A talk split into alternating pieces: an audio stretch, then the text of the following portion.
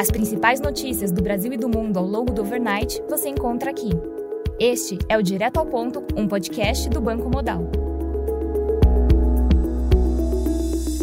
Bom dia e bem-vindos ao Direto ao Ponto. Hoje é segunda-feira, dia 15 de maio, e estes são os principais destaques esta manhã. No Brasil, em relação ao cenário fiscal, segundo o Globo, Fernando Haddad vai reforçar a presença nas reuniões de negociação a respeito do novo arcabouço fiscal. O ministro da Fazenda e Arthur Lira vão discutir o relatório com líderes nesta segunda. Haddad já teria garantido a liberação de emendas parlamentares ao presidente da Câmara. Cláudio Cajado, relator do novo marco fiscal, afirmou que o relatório será concluído até o início da tarde desta segunda-feira e que texto será apresentado aos líderes da Câmara em reunião à noite. Segundo a CNN, parlamentares do Centrão admitem chance de a votação só ocorrer na próxima semana, em função da relação conturbada entre Planalto e Congresso. Mudanças no FGTS, como o fim do saque aniversário, ficarão para o segundo semestre, segundo o ministro do Trabalho, Luiz Marinho. Especialistas sinalizam preocupação com regra de valorização do salário mínimo no âmbito do novo arcabouço fiscal. Política de reajuste que o governo deseja implementar poderia superar a correção das despesas pela nova regra fiscal. Em relação ao Banco Central, o governo prioriza a discussão do novo arcabouço fiscal e não envia mensagem para o Senado com os nomes indicados para o Banco Central. No cenário político, em nova demonstração de dificuldades de articulação política, o governo ainda mantém cargos em aberto e base política segue travando disputas nos bastidores.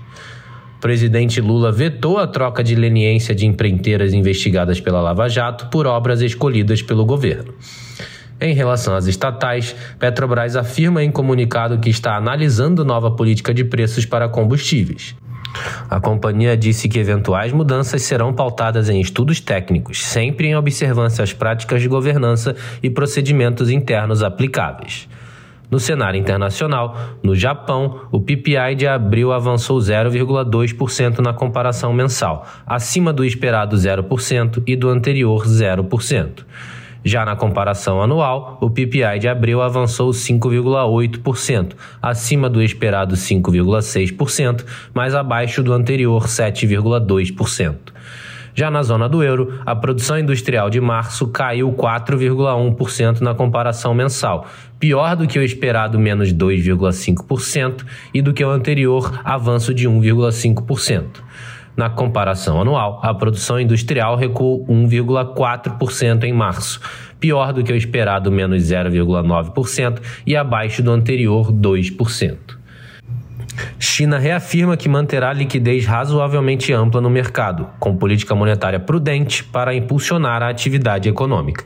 Na Turquia, Erdogan venceu o primeiro turno das eleições presidenciais com margem apertada e, portanto, teremos segundo turno. Na Argentina, o Banco Central elevou a taxa de juros para 97% ao ano em nova tentativa de conter a inflação.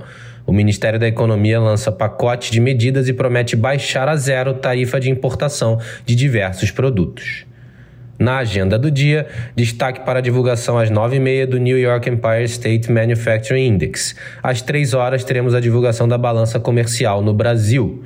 E às 11 horas teremos a divulgação das vendas no varejo e da produção industrial na China. Nos mercados, o dólar index recua 0,2%. O S&P futuro avança 0,4%, enquanto o DAX futuro sobe 0,3%. No mercado de commodities, o WTI avança 0,54%, enquanto o Brent sobe 0,49%. Estas foram as principais notícias do overnight. Um bom dia a todos e até o nosso próximo podcast, direto ao ponto do Banco Modal, amanhã.